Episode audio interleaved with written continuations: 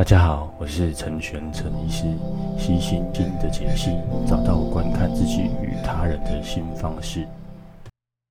哎，大家好，那今天这是二零二一年的新春第一路了哈。那先在这边祝福大家这个新年快乐哈。那呃，今天我们想要讲的题目，其实我上周就把它写成文章了。那我想跟大家讲的就是，哎，就是这个时代哦，就是我们都有病的时代哦。那我有病，你有病，大家都有病。好。那呃，听到这个大家不要太生气了吼。我说的意思是，就是每一个人都有他自己独特的之处了。如果大家一味的追求这个呃全体人类的一致性哦，那我们就跟那些单细胞的生物没有什么两样嘛。那所以如果你觉得自己因为可能生病了哦，或者是说诶有一些不舒服哦，甚至觉得自己有些特质跟别人不一样哦，那是好事哦，请不要觉得说哦这样好像呃。一定得跟大家不一样哦。有时候换个角度想哦，发现自己不一样的特质哦。所以呢，呃，今呃最近刚好看到哦两本书哈，我觉得很棒哈，都是在讲这些呃如何发现自己特质的一个书籍啊。那呃，我我有事先把它写成文章，不过我觉得文章没有办法阐述我的一些想法哦，所以我觉得诶录音呃用 Podcast 来说哈，或许更来得更加的合适啊。呃，因为呃写写作的过程呢，有时候会省略很多东西，要把很多东西剪掉，然后我觉得有点可惜。那录 Podcast 有时候自己在自己的房间里面，然后挂上耳机，然后自己一个人这样子 murmur 齁，那种感觉其实真的是很不错啊。那呃，所以这今天这这两本书就是呃，一个是我说话像河流了，然后另外一本书就是人类使用说明书啊。那这两本书之后都会附上 show note。啊，那大家可以先就是，如果大家在开车的、吃早餐的、开车吃早餐哈，或者是呃你现在在忙家事的哈，就你就你就可以听我说就好。那呃这两本书为什么会值得推荐呢？哦，呃就是刚呃刚刚有特别提到嘛，就是你可以呃呃告诉你说，诶你不管是你有一些被社会大众或者是医学上被定义的疾病啊，或者是说呃你。真的跟别人与生俱来有一些不一样的地方哦，请不要觉得自己好像怎么样哦，没有怎么样哦，那这就是你特别的地方。可是你可以，你这是你的缺点，那也可能是你的强项哦。那希望大家可以呃有这样子的心态哈，不管是面对疾病，面对自己的一些特性呢哈，像呃，我觉得呃那个我说话像河流，这本这个绘本啊，里面有一些片段哦，就是。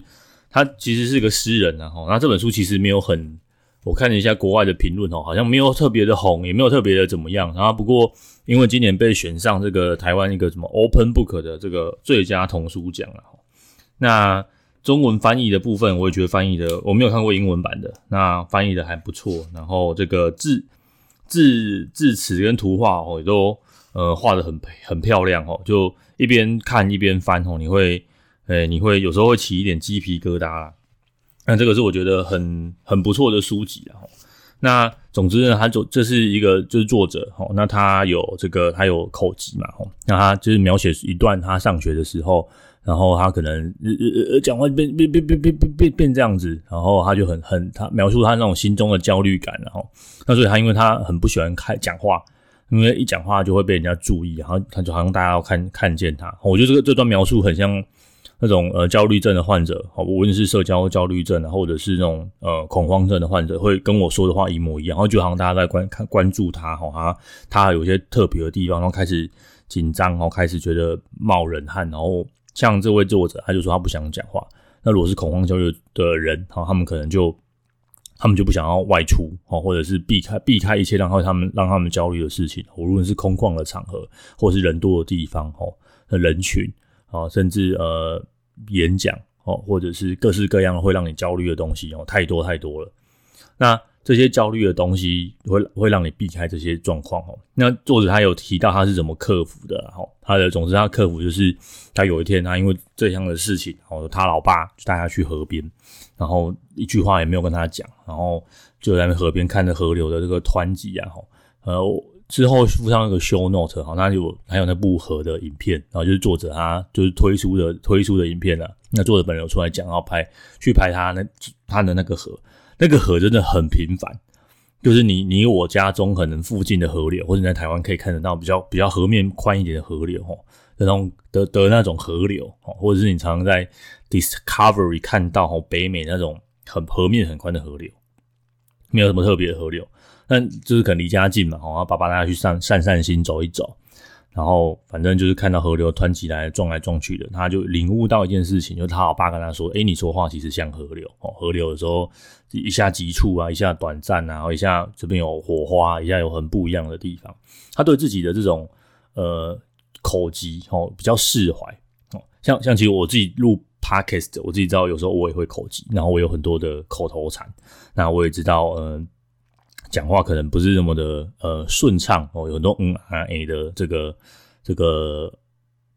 呃的那个剪剪辑啦，吼，很多嗯来嗯去的这样，那那是我思考的方式哈，我也不以不以为耻了。那有时候呃演讲的时候，我有我有意识到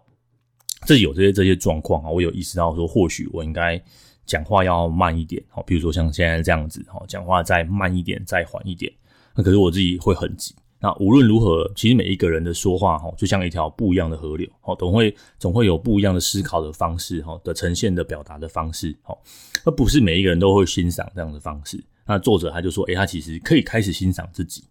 我常常跟那些不管是焦虑的患者啊，或者是忧郁的患者，哦，那其实我很发现大家有一部有一个很深根深蒂固的东西叫做自卑。哦，那如果套阿德勒来说的话，哦。其实每人生下来就是自卑，自卑本来就没有什么不好。譬如说，讲我好了，我也会自卑啊，我会觉得说，诶，我我成绩不如人啊，然后我，诶，可能我医术不如不如人啊，然后我的我的患者可能比别人少啊，这种自卑感是与生俱来就会有的哈。那我们这一辈子要做的事情，不是把自卑赶走，自卑因为是与生俱来，你要怎么把它赶走？而是从这个自卑当中哦，不要被自卑淹没哦。我们是想要让自己变好。我常跟有一个有一个患者跟我说一句话，我觉得让我印象非常深刻哦。他说：“呃，我问他说，诶，你呃你怎么会常常这样子自责自己啊？”他说：“他告诉我说，他他他觉得这个是鞭策自己成长的唯一的方式。”我听得有点觉得替他感到不舍哦。这个是可能是他的父母亲、他的老师、他的呃嗯他的任何人哦告诉他，或是他的社会价值观告诉他，你你就是得这样才会进步哦。那我发现这其实是台台湾吼大多数人的这个成长环境的背景，但是我们的教育体系也是这样子嘛吼。你可能写错字了，八十分觉得这样不行，一定要考九十分，一定要考一百分，啊，你这样就没路用的卡小吼，就是骂这种很难听的话吼，或者你这个人生就这样毁了，废物吼。这如果是有在教育厅教育工作者吼的人吼，不要。不要小看你们自己是教育工作者，或是不要小看自己是什么第一线的医医护人员、社工人员，你们真的很重要，哦，真的很重要。有时候一句话哦，有人是可以改变一个人一生的，因为很多患者哦，他们会说哦，他们以前小学老师怎么样啊？跟他们有时候聊比较久哦，都会呃都会说到说以前的老师啊，或是以前的爸妈的什么时候的一句话，好像呃那个一句话的时候，真的会影响很大很很大很长久，然后。那一定要到可能过了某个年纪之后，或是终于想通了之后，哦，才终于走出那个那个呃那个心魔哦，或者是那时候一句话留下来的创伤啊。所以，诶，真的是哦，饭可以乱吃，话真的不能乱讲。哦，尤其是你面对呃你是第一线的教育工作人员，尤其是小学啊、国中啊、高中的老师，甚至不仅学校老师哦，可能是补习班的老师，哦，甚至你是教教各式各样的东西的哦。那同样的道理哦，你的一句话有时候可以影响很多人哦。像我到现在，我都会记得生命中一些重要的老师哦。你相信各位听众，你想想看，有没有那种生命中重要的老师？他可能不经意的一句话，可能深深的影响你。好，不不不管是呃嗯好的影响，或是坏的影响，哈，我想都有。哈，那那些一句话的，你看一句话的，就是各所以各位也是人别人生命中的重要他人啊。如果各位有什么？亲戚啊，侄子啊，或者是呃，有有小孩的啊，你就想想看，说，诶，其实你的你的一句话会深深的影响到他们，所以像我这种有那种干掉人的话，哈，那种废物啊、垃圾啊，这种话真的很不要讲，真的不要再讲哈。如果是这个朋友之间、夫妻之间啊，那种巴蒂巴蒂他真的是相相当好，大家人格都相当的成熟，或者不要说成熟，大家的这个体谅度相当的高哈。否则这种玩笑话哈，你不知道真你不知道真的别人怎么。怎么想啊？哈，所以，呃，就除非真的是超级好麻吉了哈，就是大家笑一笑，彼此无妨。不过这种话真的是要要小心啊，要小心。这种话非常有强烈的攻击意识哈，而不是每个人都承受得了这种攻击。霸凌就是这样开始的嘛，就是说是哦，anyway，我们把这个主题拉回来了哈。总之，呃，每一个人都是一种不一样的河流哦，不管你的说话，或你的表达的方式，不管你的焦虑哈。那像呃，我也一再强调同样的概念嘛，就是你可以呃选择跟他和平共和平共处哈。像这个作者，他呃他他其实有选择跟他的这个呃。呃，口疾和平共处，他越不焦虑，越不担心在呃公共场合哈去说出这样的话。偶尔，即便他经过了治疗，即便他经过了训练啊，偶尔还是会有口疾的状况。不过他可以泰然处之啊，哈，他可以比较接受他人外在的眼光。我常跟呃我的焦虑的患者，或者是忧郁的患者，哈，或者是社交焦虑症的患者、恐慌症的患者，哎，anyway，呃，有什么不舒服的患者，他们我最常讲的一句话，哈，我可能讲曾经讲很多很多次，哈。这只有你，就是只有你看看不起你自己啊，只有你看不起你自己，或者是只有只有你在在乎你自己。好，你要不要试试看？呃，可能呃，去街头的巷口先买个东西，先跟你家附近的警卫 say 个 hello，呃，或者是呃，跟路人打个招呼。哦，那如果你害怕站在台上的，你有没有办法先练习站在一个人面前，可能是认识人面前，站在两个人的面前，站在三个人的面前？其实最看不起你自己，或是最让你焦虑的，就是你自己。你没有办法哦，呃，因为你的眼睛都看在看着外面的人怎么看你，哦，你没有把眼睛转向，哦，往内心的深处看，哦，看看自己的心为什么这么担心，哦，在担心什么事情？那些担心会成真吗？那些担心真的会发生吗？那真的发生了会怎么样？哦，我常常。那整间问说：“、那那这样这些事情发生了，最糟会怎么样？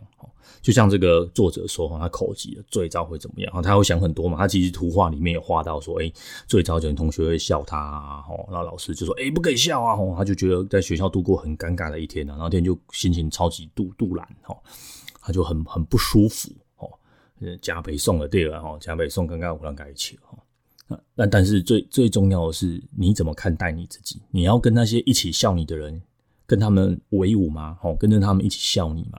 还是你觉得我说话像河流？你觉得自己的说话哦就是不一样？那你也泰然处之？你觉得这样说话没什么不好？哦，有有缓缓慢的这个流速哦，有很快的流速哦。既然说话会被人家笑，那我们呃，我们谨而呃谨慎言之，我们做一个就是说话呃慢一点的人。我们是想好了再说。那呃，可能像像这位作者，他他就把他的这个经验哦写出来，甚至呃说不顺哦，我们就用写的哦，慢慢发展成别的别的别的观念观念这样子啊。那呃，他后面有一个后后话哈，我觉得那个后话也看得呃，真的是蛮起鸡皮疙瘩的。我我念一小段哈，一小段这个作者他在他在书中的一句话，他他是在念说他。他描述他口疾的样子，他说：“他们看不见，哦，我我嘴唇伸出来的松树，哦，只有看到我的舌头。他们听不见我喉咙里的乌鸦，哦，发出嘎嘎的叫声。他们也没有注意到我嘴里的月光，哦，迸射耀眼光芒。哦，他把这种，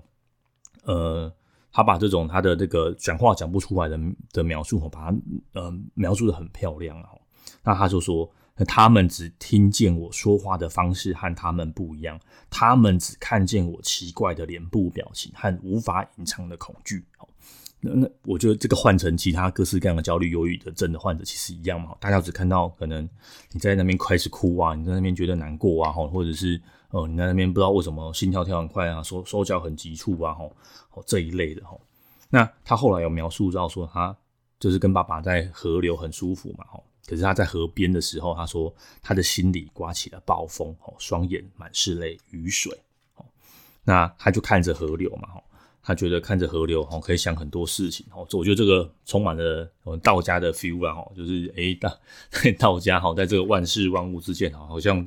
这个禅宗一样，或是禅宗一样，他这个作者顿悟出，他有一幅很大的这个拉页的篇幅，哦，就是作者在这个河边，哈，好像顿悟出了人生什么样的道理啊，那顿悟的道理就是这样嘛。他说：“我要记住这句话，不再哭泣。我说话像河流，我不再害怕说话。我说话像河流。”好，诶，我觉得这段真的是很很感人呐。哦，就是我也不知道怎么把这种感动哦，想传递给就是呃现在的听众哦，诶，就是这种感动，就是你可以接受你自己，然后你跟你自己和平共处，然后你嗯拥抱自己的弱点，这个很难，真的很难。可是这个是让你呃心境比较平静的方式，然后让你呃觉得呃怎么说呢？有有有有人问过我，哈，如果我接受我自己的弱点，那是不是我就没有办法成长？哦，我说我说不是这样子说的哈，呃，我我们人都想要成长，我们都想要变得更好，但是那个变得更好是值得追求的，那不表示现在的你不够好，这样这样有很老口吗？嗯，就是你想要变得更好之前，你一定要先接受你自己现在的样子，就是即便这样也可以，那我可以做得更好，那 fine，如果不行，那我们就拥抱它，哦，或许呃。好是一种定义嘛，哦，好好的定义可能是别人定义，可以自己定义。哦，这条路上或许人很多，人很挤，好像作者这样，会说话流畅的人很多，那他想要成为说话流畅的人，这是他的目标，但是他可能做不到，或者是他做不得，他可能只能进步到八成九成，他没有办法像一般人这样子，哦，非常非常流畅的说话，哦，那他可能就去发展别的，比如说他就成为诗人，哦，他他。他就是用他的文字，哦，把这些样这样子的这种困顿描绘出来，然后把这样的困顿，哦，跟他有一样困境的人一起分享。那，嗯，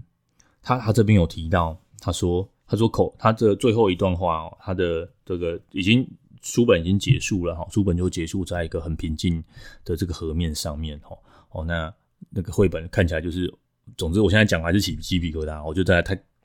太特太感动人心了，真的是大家可以值得去买买一本啊，好买一本，然后支持这个这是什么？时光时光工作室，哈，时光工作室真的是真的是很很棒的绘本啊，无论是呃你的小孩子，或者是你你给大人看的，哈，我我觉得都很棒啊。那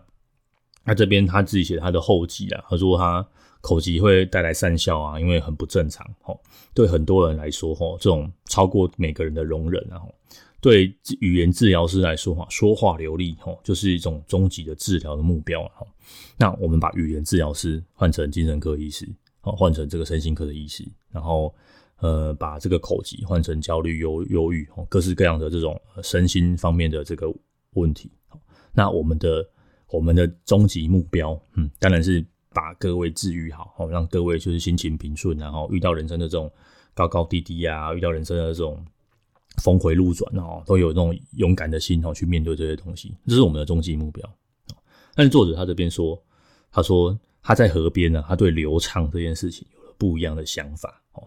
河流都有河口啊，也有水流啊，河流就是天生的样子啊，哈啊，有些人有些地方快，有些地方慢啊，有些地方会卡卡的，然后就跟他说话一样，他对流畅开始有了不一样的想法。那呃，有时候。嗯，我我们也我就是在治疗的过程呢，我也会跟这个被接受治疗的人说，哎、呃，其实心情就像，因为心情其实也是像河流，然后人生其实也是像河流，有高高低低，有卡顿的时候，哈。那呃，我们能，我们医师或是药物，或者是各式各样的治疗，能做就是帮你度过这一关。哦，然后让你教你怎么样度过这一关，然后教你会划船。哦，在这个河流卡顿的时候，你可以用手自己划。哦，在这个湍急的时候，你的船不要翻覆了。哦，在这个呃水流缓缓慢的时候，哦，你不会因为哭泣，你不会因为难过。哦，在这个风光明媚的时候，你有那个心情，哦，可以抬头看一看外面美美好的风景。哦，这个是一个身为治疗师或身为一个医师，哦，希望可以做到的事情。哦，那。作者说：“他说，他叫你花花时间哦，听听自己说话的方式。你听见什么了吗？哦，你如果你非常专注于自己说话的感觉，会发生什么事？哦，一样的，我们把说话哦换成了另外一个哦，可能就是心情啊，你的情绪哦，感觉一下你的情绪哦，那让你的情绪流动哦。那嗯，他这里说了哈，他说最后最后一句话，他说。”有时候我也很想一如你所想象的，用优雅、合宜和流畅的方式说话，但那偏偏不是我。我看到这句话哦，那个偏偏不是我，就是他终于，嗯，这上次跟鸡蛋糕聊天也有特别讲到这个，就是你什么时候会把这个忧郁的特质，其实《正午恶魔》里面有写到嘛，就是你你走过这一段，你会终于哦接受说这个是我的特质，那我接受他来啊，我也知道他什么时候会离开哦，知道小玉什么时候乱入，或者是焦虑什么时候会乱入，那他来了，那他是你的一部分，我们没有把他赶走，我们只是接纳他，好，或者是让让这些特质在我们日常生活里面不要起到太多的这个呃副作用，或是起到太多阻碍我们正常生活的能力。阻碍你的生活的不是这些这些每一个人不一样，可能你称之为生病，你称之为特质，你称之为呃特别哦，不论你怎么给给它命名，那这些不一样不应该要阻挡你的生活。人的情绪本来就大家情绪都不一样哈，有些人就是比较可能就是乐观哈，或是有些人就比较内向哈，那有些人就是比较诶、呃害怕哈，担心过多比较多这些东西哈，那这些特质。好，不应该要阻挠你的正常生活，不应该要让你没办法去上班，没办法工作，没办法交朋友。那我们能做的就是可以改变你的想法，哦，改变你的内心哦，让你的大脑里面的这些呃，无论是你称之为这个化学物质啊，或是神经传导物质，让它稳定一点点，好，让你可以好带着这些特质，哦，但不至于影响你。什么时候你可以把它视为你的一部分？我常常跟呃失眠的人说过嘛。失失眠会不会是你的特质？我不知道哦。但是如果失眠影响你，你可能每次每天睡不好，你又在担心隔天会睡不好会怎么办？好，那有没有可能是你你明天睡不好，你也知道他就是这样子来了，你有没有办法接受他？哦，好啊，你就不让我睡，那那好吧，那我就不睡了。那不睡的夜晚，你可以做什么你喜欢的事情？好，有人跟我说他喜欢划手机，那我就问他说，或是现在听众的你，你睡不着的时候你会干嘛？好，划手机。那我问你，你划手机是带着什么样的心情划？划得很开心吗？划的就是，哎、这个我发现看到新的东西，或者是我看到新的影片。那我趁我睡不着的时候，看的我喜欢的小说，好，是这种，呃，开就是接受它，然后开心的去做自己喜欢的事情的失眠吗？还是是怀着一种啊靠，我睡不着了啊，脸书上的贴文越来越少，天哪，我好焦虑，我现在滑就是滑到我想要想睡觉。满满的焦虑，然后慢慢的希望把时间度过，然后等着等待着瞌睡重来的焦虑的失眠。你的失眠是哪一种？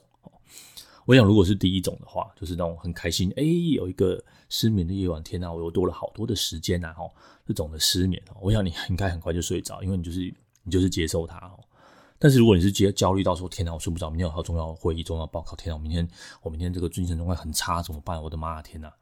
如果你是在我的妈天哪！我花了法克，或者是天要塌下来了这种这种焦虑的话，好，那这种这种失眠，你一定整夜睡不好，或者是你睡眠的品质会变得变得非常非常的糟糕。那那这样子，就是你没有接受它嘛？你没有把它接受，它是成为你的一部分。我常常跟在诊间说嘛，呃，药药物可以帮忙，一定可以帮忙。我也可以用超级多药把你把你就是整个神经的那个。可能就是接受器把它拿高，就是让你整个就昏睡，这样一定没有问题嘛？吼，那那可是你隔天一定超超级晕的啊！这样这样是你要的吗？吼，你要只是说，哎、你希望睡好，然后隔天精神好。那药物我们就帮一点点忙，剩下其实我说，如果是这种焦虑引起的失眠的话，那你应该治疗的是焦虑嘛？吼，那如果你是忧郁引起的失眠的话，你应该治疗的是忧郁嘛？吼。那失眠只是一个一个像就像感冒会咳嗽一种症症兆嘛，所以你失眠的原因是什么？所以，嗯、你能不能接受这些东西？哈，那你能接受他？跟他像这个作者他说，他很期望流畅，但他知道他做不到。那他这个他说话就是这样，哈。那，呃，他可以接受这样的自己，好。所以，所以再回到回回过头问各位，是你有没有办法哦？接受你是什么，你的原本的样貌是怎么样哦？不要让你原本的样貌影响到你的生活哦。只有你哦会影响到你自己的生活哦，无论是睡眠、工作，然后人际关系，哦，各式各样的哈。那嗯，如果你觉得一个人很难面对这些事情啊，不妨哦，不妨我们可以呃找，或是呃听听 Podcast 哦，有一些不一样的想法哦。这个是想跟今天想要跟大家分享的主题啦。那第二本书哈，我想要讲的就是这个人类使用说明书哈。那呃，这个是这个一样嘛哈，它其实也是一样一模一样的事情的哈。他他是一个这个有一个有一个自闭合并这个注意力不足过动症的科学家哈，他中文翻翻作叫做卡蜜拉潘卡蜜拉彭还是谁？那如果大家要看我的这个，他其实有个人的个人的网站，他其实很年轻，相当年轻，他不到三十岁的一个呃科学家了。那长得相当的秀，长得相当的秀气，好像你看不出来他哦外表的时候，你根本就看不出来他有过动症哦，或者是有自闭症的哈，根本看不出来。那他就写了他，因为他很喜欢科学，好，他所以里面呢用了这个呃，可能最近很时下很夯的 machine learning 啊，哈，就是机器学习啊，哈，大数据啊，哈，人工智慧的方式哈，去说明自己的这个的，还有物理学，还有什么，还有光学啊，然后波啊，然后甚至这个化学键啊，哈，来说明这些他的人际关系啊，他就是从从科学的角度哦，用用比喻法哦，去比喻这个，嗯。去比喻一个人人跟人之间互动的关系，然后他用他自己的方式去理解这个世界，哦，我觉得非常好玩。然后，如果呃，如果各位，我觉得您有高中程度左右的这个物理学，或者是基础物理啊、基础化学、基础生物的一些知识，哈，来看这一本书，我觉得相当有趣。然后有趣，那他 他被分类也是分到分类相当有趣，然后他被分类到科普书，哦。诶、这是蛮蛮最蛮蛮有趣的哦。呃，如果你有一些就是基础像这种什么波的震动啊，哈，然后或者是这些机器学习的这种呃这种想法的话，你会觉得这本书相当有趣的哦。像他讲到说，诶、这个机器是怎么学习哦？自自动驾驶驾车是怎么学习哦？那另外另外一方面呢，如果你对这心理学然后也有一定程度了解，透过这本书哦，你可以。返回去学这个波哦，返回去学什么是机器学习啊？什么是这个呃呃，这个这个叫做什么？呃，那个叫做什么？梯度梯度下降哦，就是这种如何做这种预测啊、决策哈。那呃，总之就是说呢，这本书有一些特点啊，我也蛮推荐给大家的哈。那第一个是你呃，建议还是有一些相当。比较强就一点点基础的程度了啊，如果没有就当当好看，写的相当的浅白了哈，就是在讲波哈，这种恐惧卢光光波哦，那波的这个和谐跟共振，还有波的干涉性哦，这些大家有呃高中的基础物理学哦，有一定有一点点了解的话，大概就可以看得懂，他没有写的很难，然后呃他他就用这种波的来比喻人际人际关系嘛，我觉得很很特别的地方啊，那。因为他有他有自闭症嘛，所以他觉得他的人际的互动他没有办法学习，所以他，譬如他有他有一段哈，他就是用这种，譬如说呃，在在公车或在捷运上，他有他有一个特定的位置哈，他以前一定得坐那个位置，啊，没有没有坐他会觉得不安哈，那所以他就他就他就自己哈，就像机器学习一样嘛哈，你机器。机器给你一就是一，然后给你二就是二。它机器学习是可以学习说，哦，那在什么状况之下，慢慢的他去观察，哈，观察到什么状况之下，他可以，他应该可以做出哪一些的这些措施，哈，让他避免他的最喜欢的位置被人家坐走了，他应该要怎么去反应，哈，那他可以从后天去学习的，哈。这个例子也可以跟跟各位说啊，哈，就是即便你是自闭症，即便你有什么注意力不足，哈，过动症，除了药物之外，这种后天的。因为你有很丰富的前额叶，用你的这个呃智力或者是你的理性，还是可以回去调控，回去调控你的这个感性的部分哦，是一定可以做得到的哦。只要你愿意做得到，只要你努力做得到的话，哦，它不会干涉哦，不会影响到你的呃人际的关系，也不会影响到你的工作哦。或许影响到一点点，但那都是一个过程哦。只要你努力的话，我想这本书啦哦，它。他可以看得出，做的不是不只有在他的呃科学上面很努力，然后他在他的这个人生的历历程哦，人生的里程碑，人生的呃呃这个人际关系上面也很努力了，看得出来他在人际关系的学习哦。我们都会说哦，人际关系啊，这种与他人的互动是没有办法学的哦，是没有办法进步的哦，是与生俱来就得会的哦。错错错错哦，这个是可以学的。只是我们在学在学校没有人特别教我们哦，那这个是可以。那有人说，哎、他他想要改善他的什么人际关系、交友方式啊，跟人家说话应答的方式啊，这些都可以学哦。你看这本书就会发现到，说作者用他的可能他的学科很强哦，他的这个不管是物理、化学这些生物学，他都很厉害哈。他他怎么样透过这样子的其他其他或者是什么分子生物学哦、分子动力学哈，从这些学问里面。他怎么去就是逆推哈，去比拟人类世界的这这些呃那些互动的模式哈，它没有。它或许没有到那么沉稳的规定哦，不像说，诶化学说一就是一哈，或者物理学规则就是这样，那它就是这样子哈。人人际关系有一些很多的一些临时的变化，但不表示你不能学习哦。所以为什么要做心理治疗？为什么要做心理咨商？哈，就是它其实是一个有迹可循的东西。那你说这些心理师或咨商师，他人际关系就比较好吗？哈，诶，可能没有比较好啦，但是可能是他嗯。他有一定的规范哦，他们从这个可能看看过的人生的样样态很多哦，然后接受过治疗的样态很多，他们知道什么是好，什么是不好，他们有听过很多的可能患者或者自己自己自身的经验哦，去去做一个呃的的变化跟调试啊，那呃呃回应这个这个鸡蛋糕之前在 Podcast 问的问题啊，他他之前有我他之前有有说过，哎那诶他又问我说有没有接受过智商，我说我没有。那，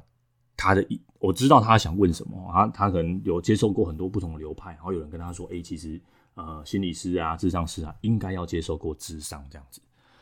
可是那个是某个叫做这个动力学派，就是弗洛伊德学派的，好，他们会要求心理师，他他们的心理师哈，要接受过这个一定程度的智商哈。那我我相信他接受过智商，一定有他的这个好处嘛。你先身为病人，才会才会变得更好的人，哦，更好的治疗师哈。这是某个。学派的理论哈，但我想，呃，无论是这个精神科医师，或是心理咨商，或是你其实其他学派的人哈，都一定会接受过所谓叫做督导的东西哈，或是都所谓接受过，哎，你在你你的你跟你的治疗的方式会跟你的这个指导老师好去做一个讨论哈，每个人都会接受过督导，每个人也都会遇到说，哎，好像有有过某些状况哦，有过呃某些人哈，你在接受他治疗之后，哎，你好像觉得好像疗效没有没有没有很好。啊，或者是说，诶、欸，觉得这样哪边做的卡卡的，理论上，呃，就是接受有这些专业证照的人，哈，他们都会接受过这样子的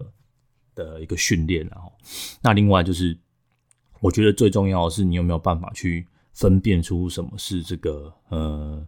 呃，怎么那个红红色警戒啊？就是这个状况可能你已经 handle 不住了，你这个是要紧急处理的状况，哈，这才是，这才是，呃，我觉得生活治疗是应该要注意的事项，然后，那。呃，无论如何啦，哈，就是选择你你相信的的的对象，选择你相信的治疗师，哈，因为相信本身就会有力量，哈，你相信他，哈，这个这还是最能能攻一线人，一线人就是就是这样子嘛，哈，就是你你相信找到一个你相信的人，然后他你觉得他对你也不错，他都很 OK，他治疗方式也都很很稳定，哈，这才是你一个治疗的治疗的一个开开始啊，那。呃，这个是这个哦，不，岔岔开扯远了啦。那总之就是，哎、欸，这本书哈，它就是作者他呃，他觉得他自己这个人类这个生物哈，生物的这些互动的方式哈，他很很可以用科学的方式去做一个嗯替代跟比拟啊，比如说决策的过程哈，或者是说，哎、好像人的人跟人之间人际关系像这些化学键一样哈，我觉得很有趣哈，很有趣。那呃，你你可以把它当成呃小说来看，作者在那个书里面画他的那个整个思路的流程的那个图啊，哈，他手绘的图这样，然后那个配旁边配的字啊，都把它翻成中文，也是用手绘去写的哈，那我觉得写的嗯蛮不错的哈。那他他像他嗯，他有一本他的这个决策的过程哈，他的呃他的。呃，刚刚说那个电梯决策的过程，那个树树的图啊，譬如说有人挡在门啊，有人臭臭的啊，有人这个有人坐啊，然后他要在尖峰时间，这个人很挤啊，他应该要怎么办？哦那我常常我回到刚刚呃那个我说话像河流，如果你是这种焦虑恐慌，其实你可以再想想看哦，如果你做这种什么，我就会称之为这种思思思想挑战，然后你先，你比如说你害怕，我先举例哈，你随便害他人多的地方，那你可以。啊、可是可能你每天上班都要去人经，就是要在车上很挤，那你会很恐慌。你可以想想看，那那那会怎么样？恐慌发作，你会怎么样？我说，哎、你也会有药，你会比较安心一点？有什么事情你可以让你安心一点？这些呃恐慌发作的时候，你可以先做些什么事情哦？你可以先把这些事情先想好。一旦开始发作了，你已经有先想，你等于说你有身边有个急救包了，或是一个锦囊妙计哦。这个时候 就把你的锦囊妙计打开来嘛。你你就会比较安心嘛哈，就是诶有一个锦囊妙计在身边，我应该要怎么做？这些都可以有很明显的可以帮助到你的地方，然后那呃还有另外一本绘本哈，可是我觉得就没有那么精彩哈，然后它叫做山下同学不说话哈，它是日日本的作家，然后我觉得他那个嗯也是也是同样的主题啊，就是有个选择性缄默症的小朋友，然后有一天然后在毕业的时候哈，终于就是克服了这个自己。啊、呃，选择性不说话的的原因，然后，那总之，呃，想跟各位分享的，就是无论是你是这个像这位人类使用说明书的作者，哈，可能有呃注意力不足与过动症，然后也有自闭症，那他用他自己的方式去诠释他自己的社会，或者是像说，诶，像这个我说话哈像河流的乔登史考特，哈，这位作者，哈，一样，哈，他因为说他说话像河流，所以他选择成为诗人，哈。总之呢，人生就是像像各式各样的生物哈，人类就像各式各样的生物，有各式各样子的这种千奇百怪的这种多样性哦。不要因为你的多样性哦，跟这个社会大众的取向是不一样的哦。那我套用这个人类使用说明书的，它说明了，如果大家就想说这是我们人类像一个一个小小的分子哦，我们就是在各个分子里面的运动哦。那哦，总之就是各个小分子的碰撞会。你从这个从这个呃宏观的角度来看，它会往一个某一个方方向，比如说往东好了，呃，这个宏观的宏观的方向是往东的，那呃我们微观的方向可能是往西、往南、往北、往东南、东北哈。总之，跟别人的方向乍看之下是不一样的哈，但是你也贡献了一个往东的力量哈。不要因为你现在往西走，你就一定要把自己改回来，顺着这个潮流往东走哦。不用哈，不用，啊，不是。所以，嗯，社会本来就是多样多元的啊，人类其实本来也是多样多元哦。那你的多样多元其实是为了人类的永续的发展哦。啊，这是你的基因，这是你的组合。那我们就是鼓励要多样化、多元化了哈。那 maybe 在符合社会的期期盼之下，哈，不要不要影响到你的生活、工作。刚刚说说过人际关系，那你的不一样有什么关系呢？哦，那欢迎大家来到这个我们都有病的时代。那今天的 podcast 就到这边啊，谢谢大家，拜拜。